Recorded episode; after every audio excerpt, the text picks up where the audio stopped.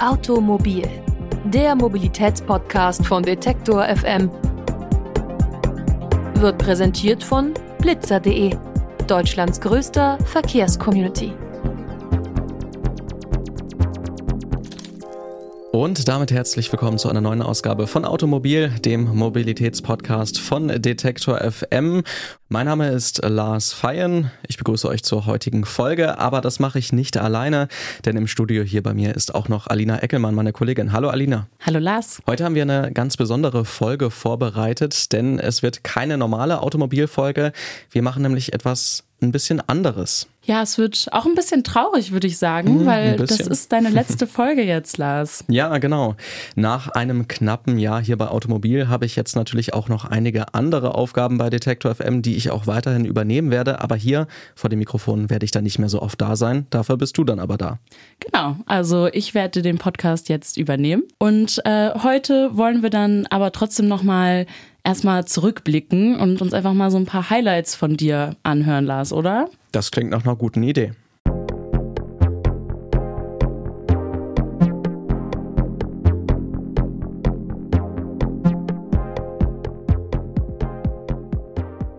Ja, Lars, was ist dir denn so aus deinem Jahr Automobil am meisten in Erinnerung geblieben? Also das ist gar nicht mal so einfach, denn wir haben ja thematisch wirklich eine ganze Menge uns angeschaut. Durchaus haben wir auf den Straßenverkehr geachtet, auf die Schiene und wir sind auch ins Weltall gegangen. Aber natürlich waren da auch einige Ausgaben dabei, die durchaus sehr unterhaltsam waren, die mir so in Erinnerung geblieben sind. Unter anderem die Folge, die wir auch vor ein paar Wochen zusammen gemacht haben, als es um Verkehrs- und Mobilitätsformen ging, die sich nicht durchgesetzt haben. Zum Beispiel auch der Transrapid.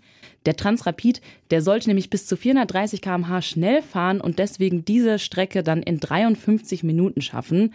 Aber wir gehen ja, es geht ja heute um Technologien, die es nicht geschafft haben. Also das Vorhaben ist auch gescheitert. Es klingt ja erstmal richtig utopisch, so für 53 Minuten Berlin-München, das ist ja ziemlich genial eigentlich. Ähm, da fragt man sich natürlich, was da eigentlich für eine Technik hintersteckt. Wie funktioniert denn so eine Magnetschwebebahn? Ja, also die fährt eben nicht. Ja, da habe ich übrigens bei der Folge auch nochmal gemerkt, wie viel Spaß Mobilität machen kann, weil ähm, ich beim Transrapid auch gar nicht erwartet habe, dass da so viel hintersteckt noch, also wie lange sich das so gezogen hat, über Ja. wie viele Jahrzehnte und natürlich die Stolperrede. Stäuber kann man da auf gar keinen Fall auslassen. Das ist immer das Allerschönste, wenn es um den Transrapid geht. Genau. Ansonsten ist es ja auch so, dass wir hier auch immer wieder versuchen, Themen in den Mittelpunkt zu stellen, die durchaus so einen Servicecharakter haben und für die Leute, für die Zuhörenden natürlich auch irgendwie ein bisschen relevant sind. Zum Beispiel haben wir uns auch mit dem Thema Reifenwechsel vor ein paar Monaten beschäftigt. Das war eine Folge, die ich zusammen mit der Kollegin Charlotte Nate aufgenommen habe. Die goldene Faustregel zum Wechseln der Reifen ist von O bis O, das heißt von Ostern bis Oktober. Das hat vor allem mit den Witterungsbedingungen zu tun. Also wäre eigentlich genau jetzt der Zeitpunkt für diejenigen, die es noch nicht gemacht haben, die Sommerreifen drauf zu tun. Aber ist es denn eigentlich wirklich so wichtig, die Reifen zu wechseln? Also es gibt ja schließlich auch die Alljahresreifen. Die kann ich doch dann eigentlich durchgehend nutzen, oder? Ja, bei Sommerreifen ist es ab Herbst schon notwendig.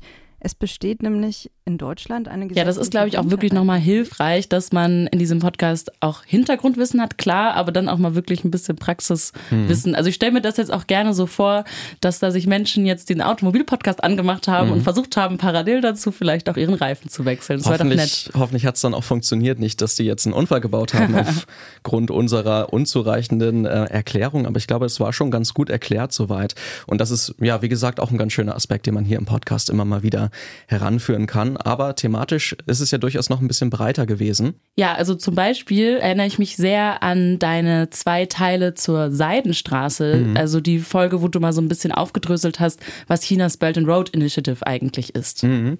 Auch das ist natürlich ein interessanter, ein bisschen globalerer Aspekt der Mobilität, den wir hier betrachtet haben und durchaus auch ganz spannend, weil uns das ja auch hier in Deutschland inzwischen betrifft. Eine Strecke drei Tage gedauert. Inzwischen sind es nur noch zwölf Stunden. Ähnlich positive Entwicklungen finden sich auch in Kenia. Dort hat eine Umgehungsstraße für viele normale Bürgerinnen und Bürger der Hauptstadt Nairobi Erleichterung gebracht. So sagt zum Beispiel ein Bewohner Nairobis. Wir alle beklagen uns über den Verkehr. Projekte wie die Westumgehung von Nairobi entschärfen das Problem. Die Fahrt nach Lukenia ins Erholungsgebiet ist besser geworden, seit die Mombasa-Straße fast fertig ist. Außerdem glaube ich, dass eine andere Arbeitsmoral gut für uns Menschen in Kenia ist. Das heizt den Wettbewerb ein wenig an. Ja, Alina, hast du denn auch noch irgendwelche Themen oder Folgen, die dir in Erinnerung geblieben sind? Du bist ja auch ein bisschen mit dabei gewesen. Ja, das stimmt. Also ich habe das ja auch sehr mitverfolgt und ähm, habe ja auch gerade im letzten Monat hier irgendwie mitgearbeitet bei Automobil. Ähm, ich muss schon sagen, dass mir äh, vor allem die Seidenstraßenfolgen mhm. in Erinnerung geblieben sind, weil ich das sehr faszinierend fand. Gerade auch eben diesen Blick von was war in der Vergangenheit und wie will das China heute wieder neu aufbauen. Mhm. Und da kann ich auch schon mal vielleicht ein bisschen spoilern.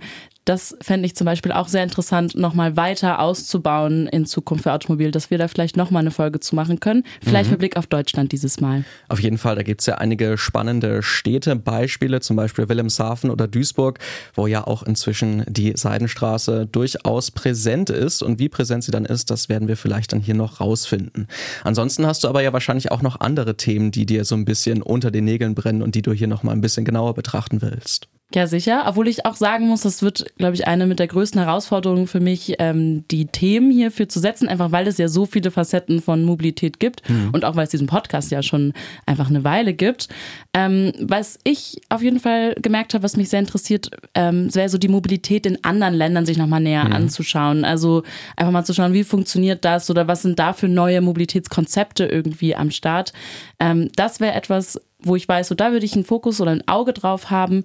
Und sonst wird es natürlich auch sehr viel Nachrichtenlage sein und probieren, die aktuellen Themen irgendwie aufzugreifen. Und auch da gibt es natürlich eine ganze Menge von Tankrabatt über das 9-Euro-Ticket. Da gibt es, glaube ich, eine ganze Menge, was wir da noch alles hören werden in den nächsten Monaten von dir. Da freue ich mich auf jeden Fall drauf. Vielleicht bin ich ja auch das eine oder andere Mal noch mit dabei. Ich glaube, ihr werdet Lars noch öfter mal hören.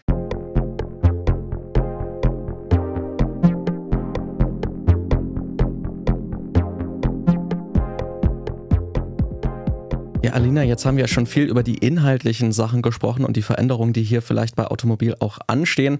Aber über dich als Person haben wir noch gar nicht so viel erfahren. Erzähl uns doch mal, wo kommst du her? Was machst du hier bei Detektor? Ja, schön, dass du fragst, Lars. Ich war ja jetzt ähm, genau öfter mal hier schon zu hören, aber habe noch nicht so viel von mir erzählt.